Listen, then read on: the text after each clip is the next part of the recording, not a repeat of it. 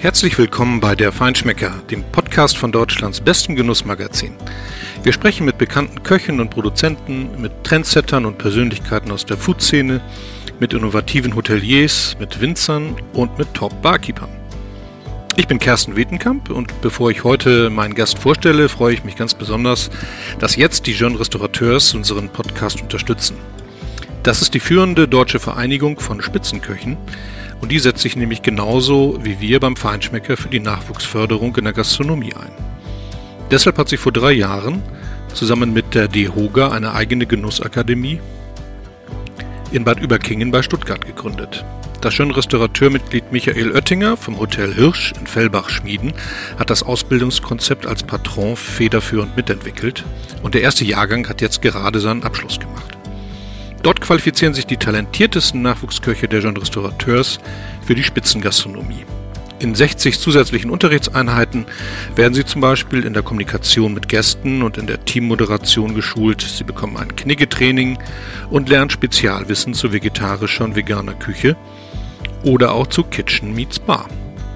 Das passt ganz gut zu meinem Gast Jörg Meyer heute. Er ist einer der besten und bekanntesten Barkeeper in Deutschland und Erfinder eines berühmten Gin-Drinks.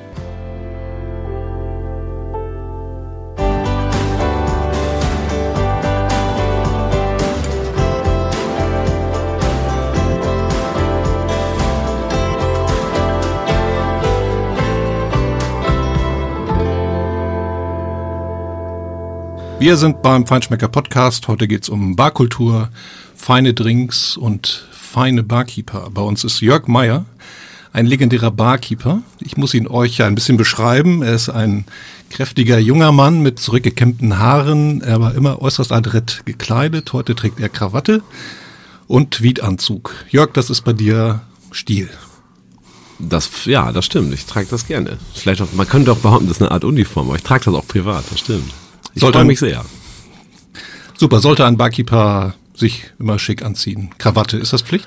Nein, ist nicht Pflicht. Ich glaube, das ist dem, vielleicht dem, ich glaube, man muss sich persönlich wohlfinden, dem, was man macht. Deswegen sollte man sich vielleicht die Bar suchen, die das auch so ausdrücken kann und darf, wie man sich fühlt. Also ich glaube, es ist heutzutage auch völlig okay, im T-Shirt und ich weiß nicht, wie hinter der Bar zu stehen. Ich bevorzuge allerdings, wenn man etwas trägt. Okay, dann bisschen. aber es gibt auch Konzepte, wo das nicht notwendig ist. Okay, aber dazu, dazu würde ich gerne später nochmal kommen, nämlich äh, wie man als Gast sich eigentlich äh, kleiden soll bei euch. Ah ja, verstehe. Noch ein bisschen zu deiner Person. Wir müssen Jörg Meier ein bisschen er erklären, wer ist eigentlich Jörg Meier? Du bist Barchef, einer der bekanntesten in Deutschland, der bekannteste definitiv in Hamburg, der beste, ja. sagt man auch. Äh, du leitest die Bar Le Lion Mhm. Äh, wenige Schritte vom Rathausmarkt. Ja. Das ist ja so ein Speakeasy. Das muss man vielleicht auch erklären. Also Dem man, widerspreche ich. Ach so. aber man kann, energisch. man kann nicht einfach bei euch reingehen. Da steht zwar Lilium drüber, aber man ja. muss immer klingeln an der Tür. Das stimmt. Das hat aber, also Speak Easy würde ja bedeuten, also deswegen, das war mit dem Widersprechen nicht ganz ernst gemeint. Ich weiß natürlich, wie du es meinst, dass es so ein bisschen versteckt ist und Speak Easys haben ja die Eigenschaft, versteckt zu sein, aber technische sind ja Speak Easys eher aus der Prohibition Flüsterkneipen und äh, illegal und man hat sie wirklich versteckt. Aber bei uns steht ja draußen dran, was es ist. Ach so, ja, ja. Deswegen stimmt. ist kein, ist nicht geheim. Also man nicht kann ganz das erkennen. Prohibition. Man muss ein bisschen gucken, aber man kann es erkennen. Du hast das Le Lion zur berühmtesten Bar Hamburgs gemacht. Äh, wann hast du geöffnet? Äh, das Jahr, wann wir aufgemacht haben? 2007, am Ende 2007. Also wir sind jetzt bald elf. Und du hast die, nee, zwölf. den Boilerman in Eimsbüttel am Eppendorfer Weg den haben wir auch, das stimmt. Den haben wir vor gut sechs Jahren aufgemacht. Die Und Bar. die Bars in den 25 Hours Hotel? Genau, es gibt äh, mittlerweile sechs äh, Hotelbars, die wir zusammen mit 25 Hours äh, betreiben. Da haben wir eine Kooperation, also Inhabers 25 Hours, aber wir haben so eine Art Managementvertrag und kümmern uns um das Wohlergehen der Barkeeper, der Gäste, der Getränke, des Eises. Okay. Du kokettierst ja immer ganz gerne mit deiner Herkunft aus der Lüneburger Heide irgendwie und Gast. Nee, das stimmt. Sag ja nicht Lüneburger Heide, wenn die Heimat das hier äh, hört.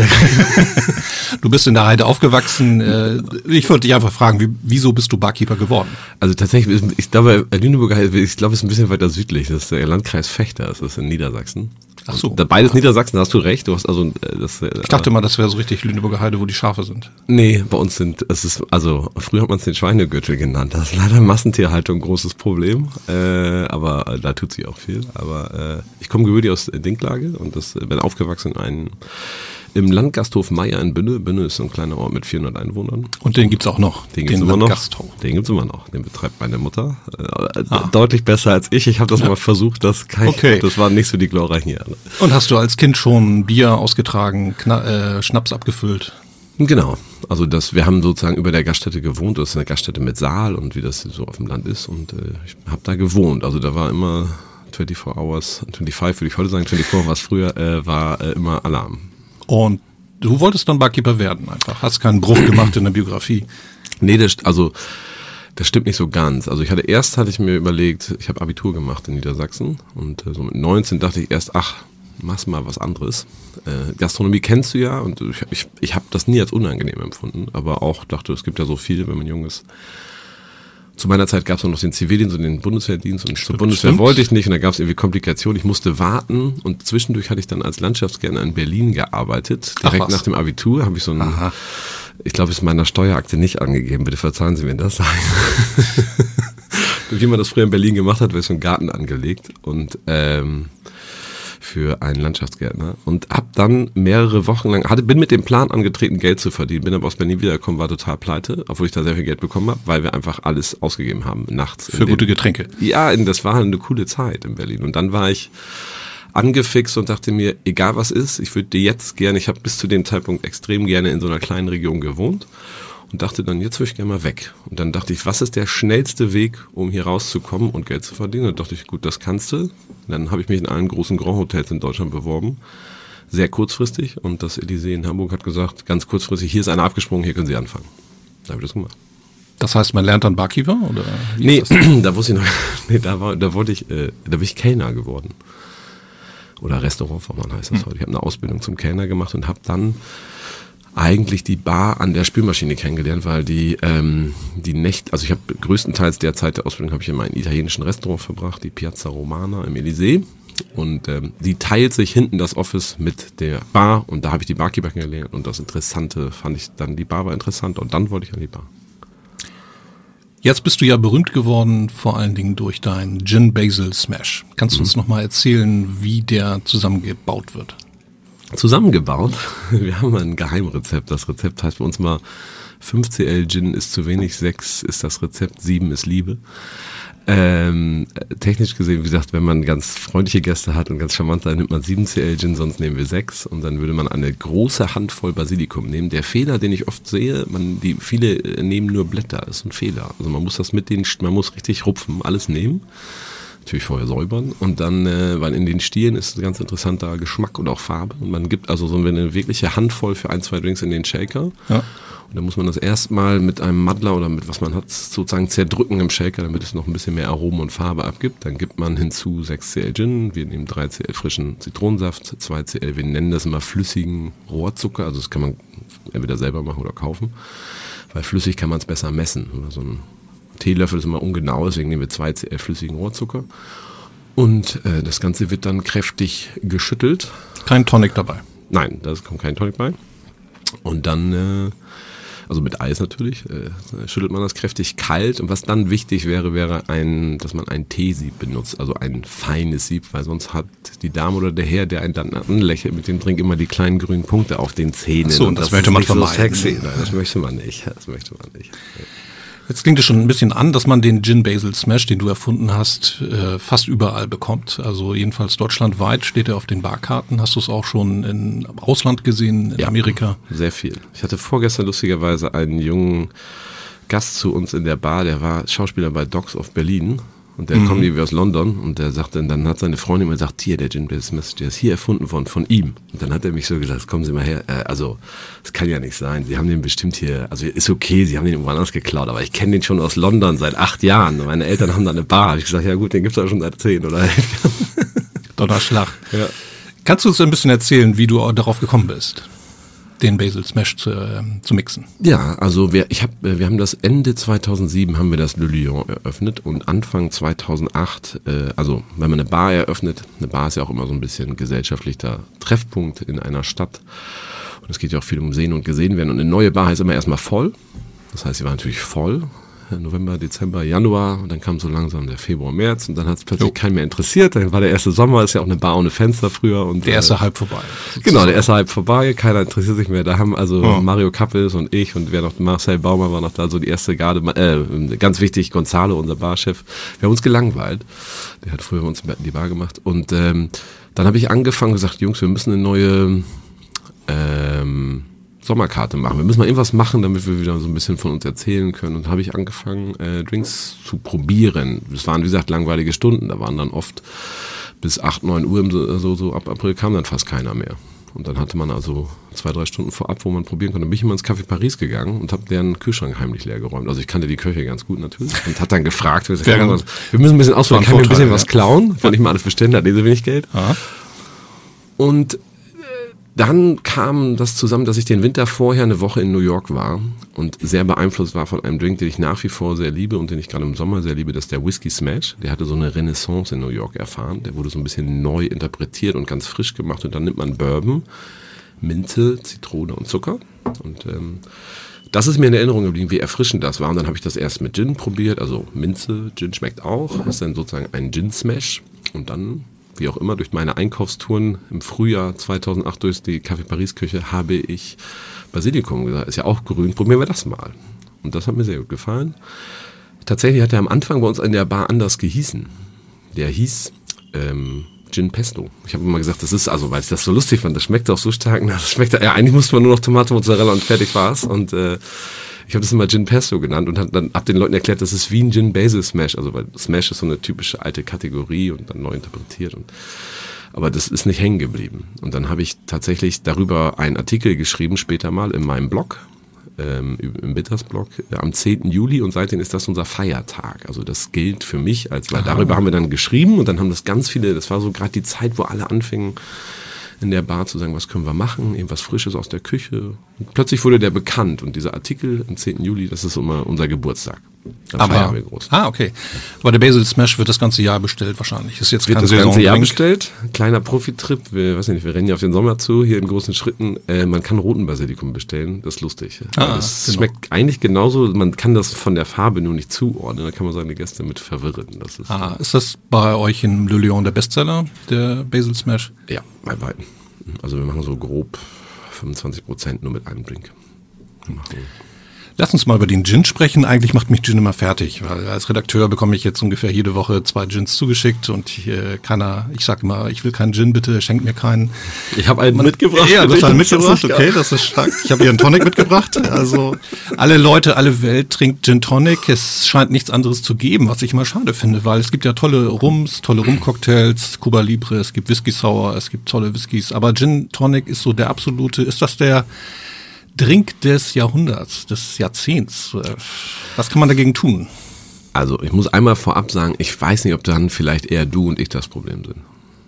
Unser Bezugssystem. Ich, bei mir geht das ja genauso. Ich kriege jeden Tag sowas zugeschickt, probieren Sie mal, wollen Sie nicht verkaufen in der Bar. Und es gibt natürlich ganz, ganz viel Gin. Aber wenn man sich dann mal ein bisschen zurücknimmt, dann kann man ja sagen, okay, es gibt ja auch 4000 Mordwhiskys oder 5 oder wenn wir jetzt aller Farben, ich habe das ja, nicht ja, gezählt, aber wo man sagt, da sind wir ja noch lange gar nicht mit Gin. Also klar, das stimmt. Gin ist ganz viel geworden, ganz stark. Ich glaube, was überrascht ist halt dieser, dieser Express, der, ähm, das gab es noch bei keiner Spirito, dass das so schnell, so stark sich verändert. Ich glaube, du, wie lange bist du im, im Food Business? 2000. Okay. Gab es das schon mal? Nee, ne? Nee. Das hat, ich glaube, das ist so, wer sich damit befasst, der sieht das noch ein bisschen extremer. Und ich finde es eigentlich natürlich, so wie du, manchmal anstrengend. Aber eigentlich begrüße ich das sehr, weil es hat sehr viel verändert man merkt einfach, dass, ich glaube, da sind andere Mechanismen, dass Leute einfach genussbereiter sind. Und ich, was ich ganz toll finde, ist, dass so für ganz viele Leute über dieses Anfangsthema Gin, wo sie jetzt plötzlich sich anfangen, was ist das? Aha, es geht um Botanicals, was bedeutet das? Dann fangen sie an, sich so reinzuarbeiten.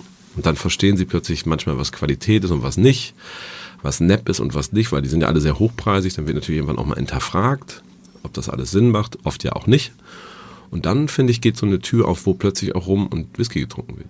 Ja. Also ich, ich glaube es ist einfach, ne, wenn du in den Supermarkt gehst, es gibt ja nicht nur jetzt bei Edeka oder bei Rewe 100 äh, Gin-Sorten, sondern es gibt ja auch äh, plötzlich, äh, weiß ich nicht, eine riesen Obst und, also es wird ja alles. Es gibt ja einfach ja, so, so, eine ja. Bewegung zu großer Auswahl. Ist das grundsätzlich schlecht? Nee. Ist es anstrengend? Ja.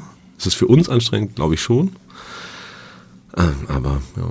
Siehst du neue Drinks am Horizont äh, auftauchen äh, bei den. Konsumenten? Rum oder Brandy oder Nee, ich glaube, das Wermut. ist, also ich kann die Frage auch tatsächlich, also es gibt ganz oft, dass wir jetzt gefragt werden, was ist der nächste Gin? Wo ich, glaube ich, wirklich immer sage, gibt's nicht mehr. Also ich glaube, in dieser Größe wird das, da kamen, da kamen viele Faktoren zusammen, warum es, glaube ich, bei Gin so, also glaube ich, plötzlich so funktionierte. Ich glaube, es hat viel mit dieser Einfachheit von Gin Tonic zu tun und diesem Baukastensystem und diesem Spaß, den man zu Hause haben kann. ist Und diesem- irgendwie Everybody's Darling. Also Gin Tonic mag irgendwie jeder. Ne? Genau. Was interessant ist, ist eher für mich aus der wirtschaftlichen Sicht einer Bar, ist halt zu sagen, macht es Sinn, äh, zum Beispiel eine Gin Tonic Bar zu sein? Das kann ja jeder zu Hause machen. Also wo ist der, also Genau. da muss man vielleicht eher aufpassen, dass man sagt, ähm, was ist, was ist vielleicht eher sinnvoll für eine Bar? Was würdest du denn sagen, woran erkennt man einen guten Gin? Ich habe einen guten Gin. Das ist ja auch eine sehr schwere Frage. Also äh, für Oder ist mich- das Geschmackssache? Ja, natürlich, das ist immer gedacht, man kann, glaube ich, über Genuss nicht reden, man kann es auch nicht definieren, aber für mich gibt es ja verschiedene Aspekte. Es gibt ja tatsächlich so, äh, für mich gibt es ja, es gibt ja den privaten Jörg, so, der irgendwie einfach trinkt. Das ist halt aber ganz schwierig, weil es mein Beruf ist. Eigentlich gibt es keinen privaten Jörg, wenn es um Alkohol geht. Das ist ganz selten, glaube ich, dass es einen privaten Jörg gibt. Ähm, und für mich ist auch mal die Frage, ist, das in einer Bar sinnvoll? Kann ich das verkaufen? Ich glaube, es gibt ganz tolle Gin-Sorten, die zum Beispiel sehr, sehr erfolgreich sind, aber zum Beispiel in einer Bar gar nicht groß stattfinden. Deswegen habe ich die gar nicht dem Schirm. Also ich würde tatsächlich, was ich merke, wir haben auch bei uns natürlich gesagt, lass uns mal langsam weniger Gin in der Bar haben, weil wir einfach sagen, ach, ist jetzt auch so ein bisschen durch. Äh, Und deswegen, es soll immer Gin geben. Ich finde Gin eine ganz tolle Spirituose, finde ganz tolle Geschichten, aber ich glaube, man muss ja auch kuratieren als Bar. Und äh, deswegen muss man, glaube ich, mal so ein bisschen aussortieren und sich überlegen. Und mir geht es tatsächlich immer schon, wenn ich Alkohol verkaufe, viel um die Leute dahinter. Ich, mir geht es einfach ganz oft, also ich habe Produkte, die ich kaufe, weil ich weiß, der Gast möchte sie haben. Dann geht es mir in erster primär äh, um den Kunden direkt vor mir, ist ja mein Gast. Aber ich mag einfach gern zu wissen, wer macht das, wer steckt, wem gebe ich mein Geld als Bar. Wenn wir wir einen erfolgreichen Gin haben, kaufen wir für 30, 40, 50, 70.000 Euro oder bei einem noch mehr äh, für, im Jahr. Dieses Geld geben wir aus in einen Gin. Und dann möchte ich gerne wissen, wer kriegt das? Mag ich den? Sind, die- sind die gut? So, Ja, okay. Ist, ist meine persönliche äh, Ignoranz, die ich da so walten lasse. Eine, eine schöne Sache bei dir in der Bar ist ja auf jeden Fall, dass man da klein, also Spirituosen bekommt, Brands von kleinen Erzeugern, Manufakturen. Genau. Ich finde, das ist so unser äh, Auftrag. Also handwerklich so- hergestellt. Genau. Tatsächlich ist im Boilerman ein Hauch weniger, weil da einfach ein anderes Preisgefüge geht. Da gehen wir auch mal ein bisschen größer, aber im Leleur versuchen wir schon viel kleine Sachen zu machen. Wenn du jetzt mal den privaten Menschen siehst, also ich persönlich, wenn ich jetzt zu Hause Gäste habe und ich biete ihnen Gin Tonic an, ähm, habe ich immer das Gefühl, ich blamier mich, wenn ich nur einen einzigen Tonic habe und einen einzigen Gin. Muss ich da richtig so eine Batterie dann ins Regal stellen? Das ist die Frage. Das ist die Frage deiner Haltung und deines Charakters. Kann Kersten das aushalten, nur einen zu haben und sagen, es ist aber für mich der Beste, ich kann das erklären? Ich glaube, es ist die Frage, wie man es erklärt. Ich glaube mittlerweile, ich habe lustigerweise, es gibt äh, in so einem sozialen Netzwerk so ein komisches Gin-Forum, wo ganz viele Mitglieder sind. Und ich habe da mal aus Spaß gefragt vor kurzem, äh, wie viele Flaschen man mittlerweile so zu Hause hat. Und da, heißt, ich habe so, da haben so mehrere hundert Leute haben so 30, bis zu 30. Ehrlich? Das ist so Wahnsinn. Und dann gab es auch welche, die haben so 100, 200. Okay, das sind aber 300. echte Das Freaks, sind Nerds, ne? Das sind aber Aber Gin-Nerds. 30 war so der Schwerpunkt. Und dann dachte ich so, wow. okay. Also es ist natürlich auch eine Community, wo es um Gin-Sammeln geht. Mhm. Äh, so, ja. Würdest du dann sagen, dass man jetzt wirklich Riesenunterschiede schmeckt zwischen den Ja, also das tut man schon. verschiedenen Gins? Klar, das wäre ja schade. Sonst würden wir es ja, das ist ja dein und mein Job, also deiner schriftlich, meiner äh, im Glas sozusagen, diese Unterschiede auch auszudrücken. Darum dreht sich ja unsere Welt. Deine und meine. Eure. Ja, ja. Sagen wir mal, gucken wir mal eine Bar an. Was ist eigentlich für dich, was macht eine gute, tolle Bar aus? Ähnlich wie beim guten Gin, das Geschmackssache natürlich. Ich finde tatsächlich, ähm, also wenn, wenn ich, warum ich eine Bar aussuche, ist halt einfach sehr viel mit dem Anlass zu tun und natürlich mit der, mit dem, also was ist heute mal, natürlich gibt es so eine Art Go-To-Bar, so eine Nachbarschaftsbar, die vielleicht einfach für einen so eine persönliche Präferenz hat. Es hat, glaube ich, ganz viel mit einer Lage zu tun, wo arbeite ich, wo ist es einfach ganz, was ist mein Daily Business, dann kann ich da mal vorbei. Ich glaube, dann gibt's so diese Bars, wo man mal hinfährt, weil man davon gehört hat, aber, aber wenn es zu kompliziert ist, den Weg dahin. Also ich glaube, es hat einfach ganz viel mit praktischen Dingen oft zu tun, unterschwellig.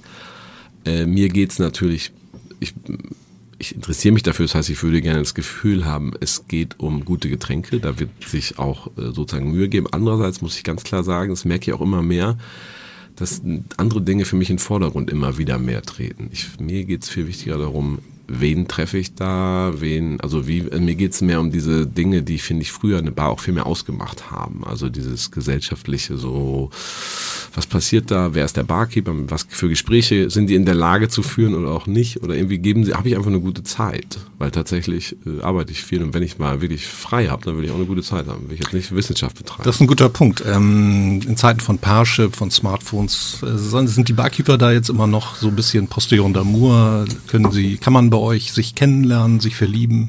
Ich bitte drum. Ich muss auch gestehen, ich werde das mein Leben nicht verstehen. Weder Tinder noch Parship, so würde ich im Leben niemanden kennenlernen. Das ist einfach das, da kannst du mich für abhaken. Das würde ich nicht machen. Also das, ich würde einfach in eine Bar gehen und ihr würde ich, also ich, ich finde so, ich finde das ganz komisch, Leute so kennenzulernen. Andererseits ist das, glaube ich, ganz okay, weil ich sehe es jeden Tag bei uns in der Bar. Also gerade wenn so, Boilerman ist ja ein bisschen jüngeres Publikum. Ich glaube, da haben wir sehr viele Tinder-Dates am frühen Abend. Das äh, sehen sowohl meine Barkeeper als auch ich. Und wir werden manchmal natürlich auch als Wingman so. Und die Damen versuchen immer den Barkeeper so ein bisschen einzubinden. Und sag mal, wenn der doof ist, kannst du mir helfen. Oder so.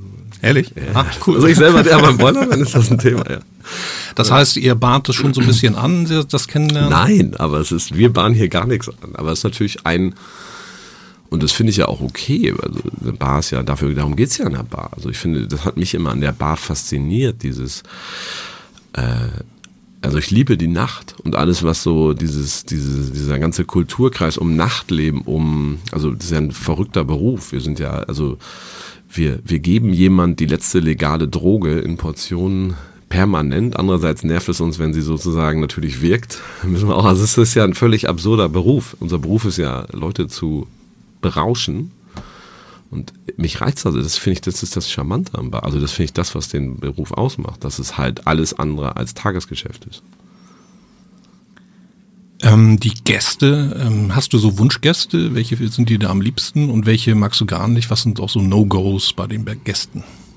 Ach, Wunschgäste weiß ich. Also wir haben ja tatsächlich im Lilion, obwohl man klingeln muss, haben wir so eine Philosophie, weil ich das über die Jahre gelernt habe, dass wir halt gar nicht selektieren. Also ich habe über die Jahre auch für mich gelernt, dass so eine Anfangs hatte man vielleicht noch so das Gefühl, dass es besser ist, wenn man das selektieren würde.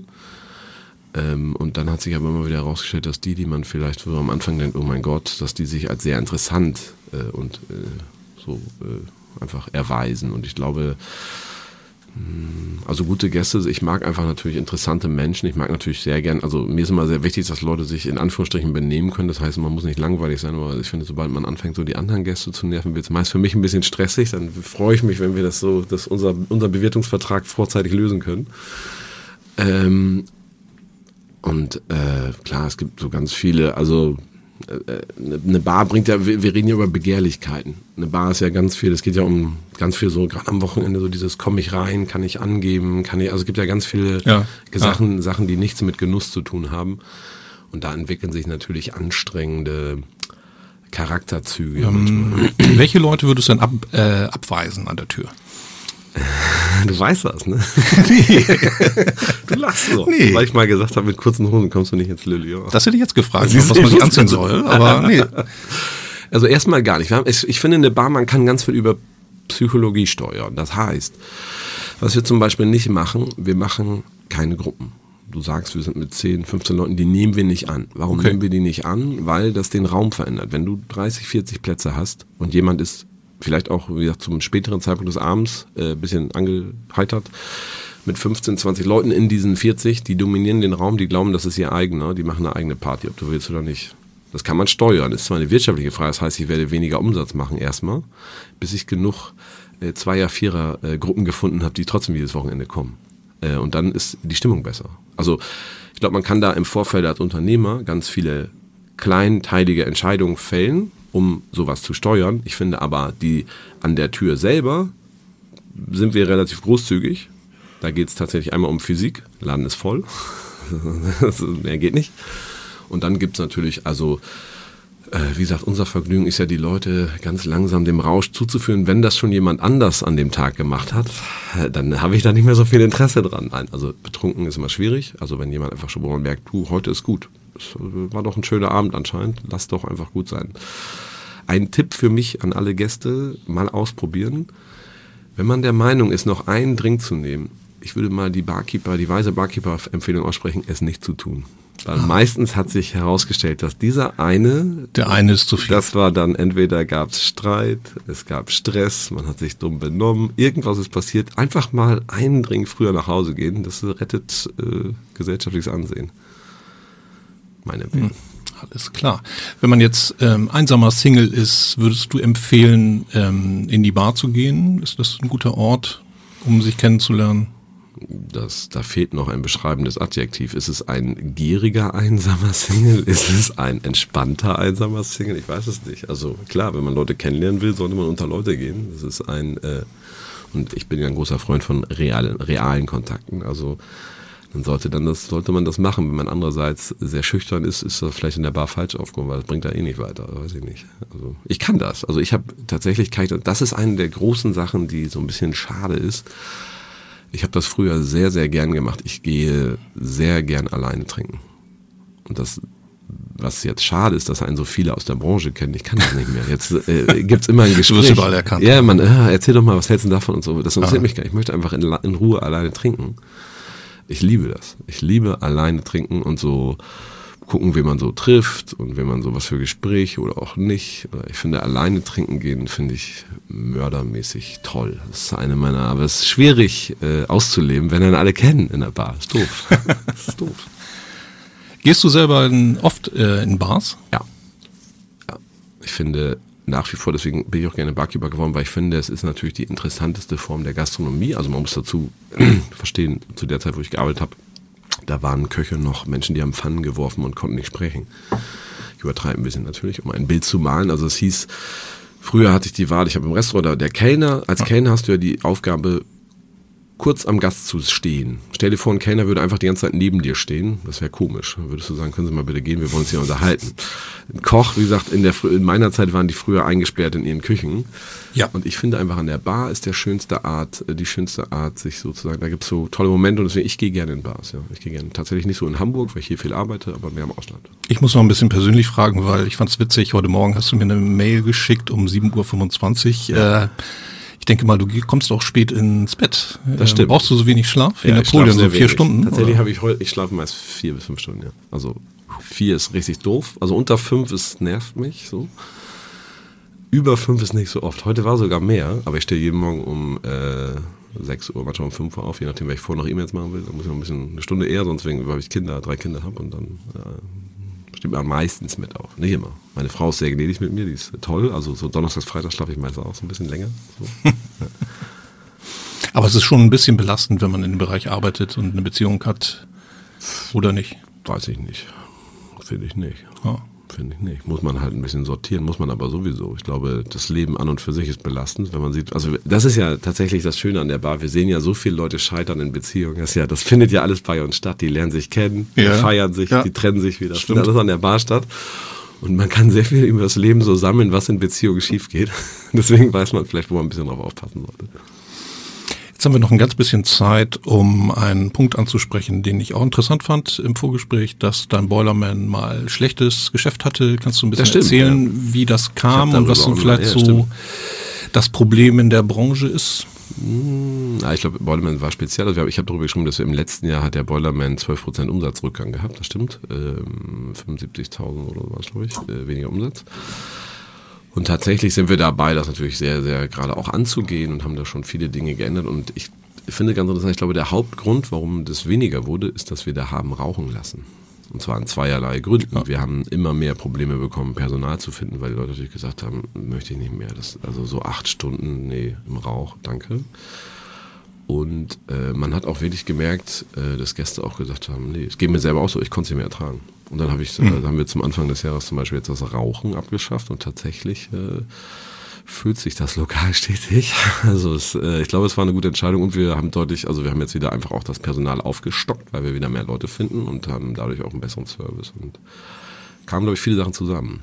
Aber wenn du mich fragst, äh, wobei ich sehr gerne, wie gesagt, äh, so eine kleine Zigarre ab und zu verstehe ich auch nochmal, aber äh, ich glaube, das mit dem Rauchen ist, äh, ich kann das auch, das ist eine der großen Sachen, die ich in Berlin nicht mag, wenn man da trinken geht, weil da überall geraucht wird. Ich, ich ah, kann es nicht ah, mehr ertragen. Mich ein langweilig, also ich finde es so, äh, möchte ich nicht mehr. Alles klar. Ja. Äh, abschließend magst du vielleicht ein bisschen Kaffeesatz lesen. Was sind so tolle Drinks, die in Zukunft auf uns zukommen? Tolle Drinks.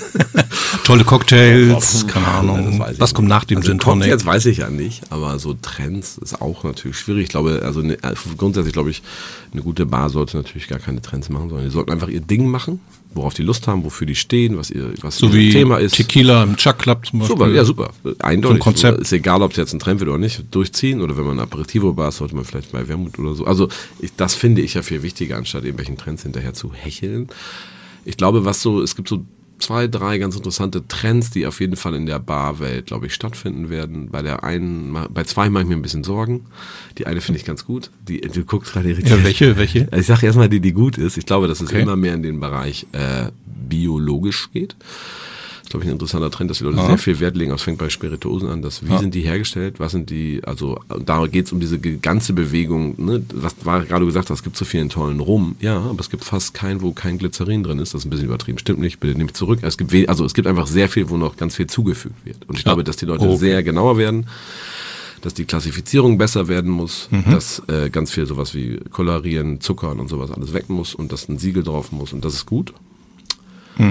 Dann finde ich schwierig alkoholfreie Spirituosen ist so ein Trend, wo ich ausrasten könnte. Alkoholfreier Gin, also alle, ah, ich hasse es. Also es ist einfach, das ist die Kaisers neuen Kleider. Da werden Leute bis zur Unkenntlichkeit veräppelt und da werden Preise aufgerufen, die irgendwie absurd sind mit so hanebüchenden Methoden, die immer noch so ein bisschen heimlich sind, wo man einfach, was, was für ein Quatsch. Also es gibt, ich finde, ich finde alkoholfreie Getränke super wichtig. Ich finde, es gibt ganz tolle Sachen wie Fermentation oder Kombucha, also ganz tolle Sachen, wie man mittlerweile alkoholfreie Sachen machen kann.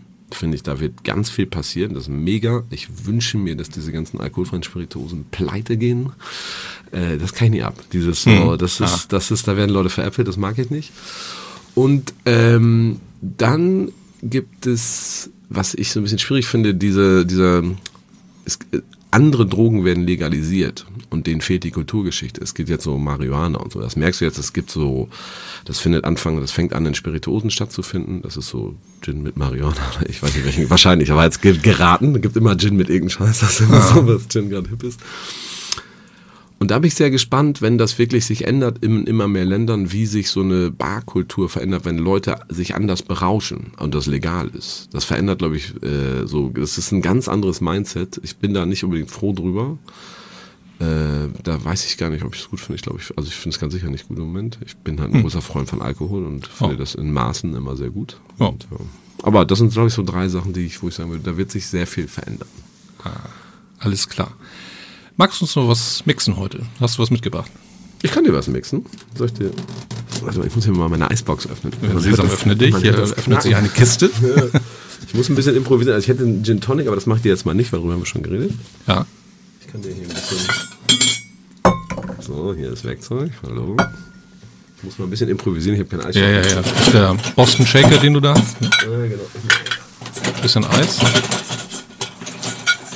Mit den Händen hat keiner gesehen hier. Kennst du das?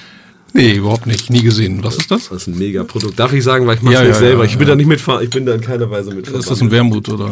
Nee, tatsächlich ist das ist ein korsischer Aperitivwein, der eine alte äh, Getränkegattung aufleben lässt. Eigentlich muss ich dich das pur probieren lassen. Da hast du ein Glas. Dann mach es mal aus. So. So. Sieht so ein bisschen nach Wermut Martini-mäßig aus. Ja, es ist ja auch gelb. sehr ähnlich, sehr ähnlich. Das ist kein Wermut, aber es ist so ähnlich. Ja, hm, schmeckt interessant. Bisschen Herbst. Ja, jetzt bin ich gespannt, was dir auffällt im Nachhinein.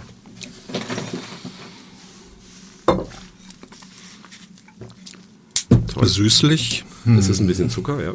Keine Ahnung. Ich finde, es hat einen unglaublich interessanten Bittergeschmack.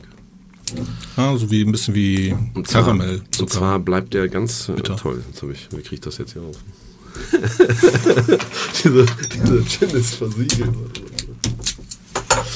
Ähm, wir improvisieren hier, hier beim Feinschmecker-Podcast. Wir kriegen alles hin.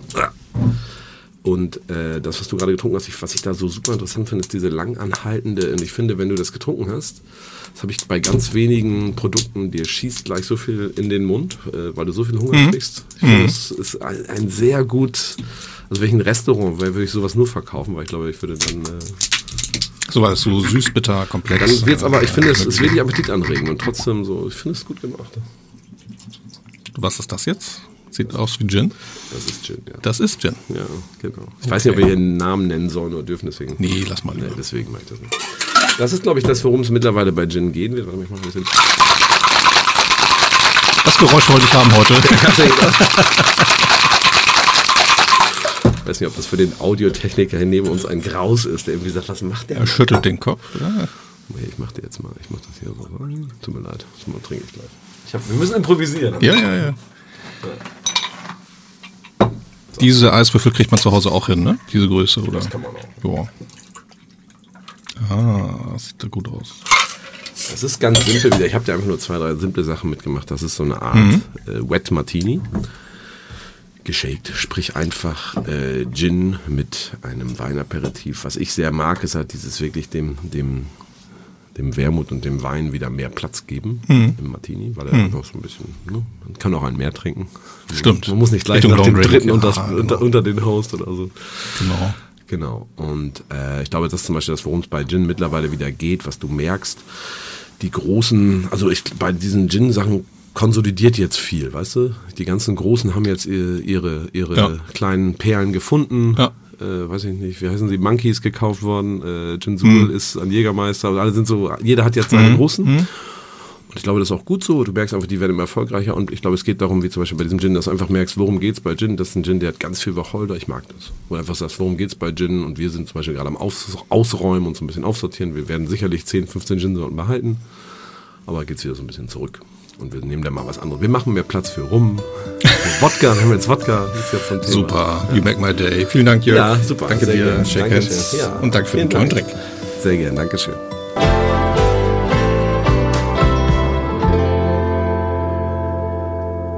Das war wieder eine Folge von der Feinschmecker Podcast, Deutschlands bestem kulinarischen Tischgespräch. Noch mehr spannende Themen findet ihr in der aktuellen Ausgabe des Magazins, jeden Monat neu und überall dort, wo es gute Zeitschriften gibt.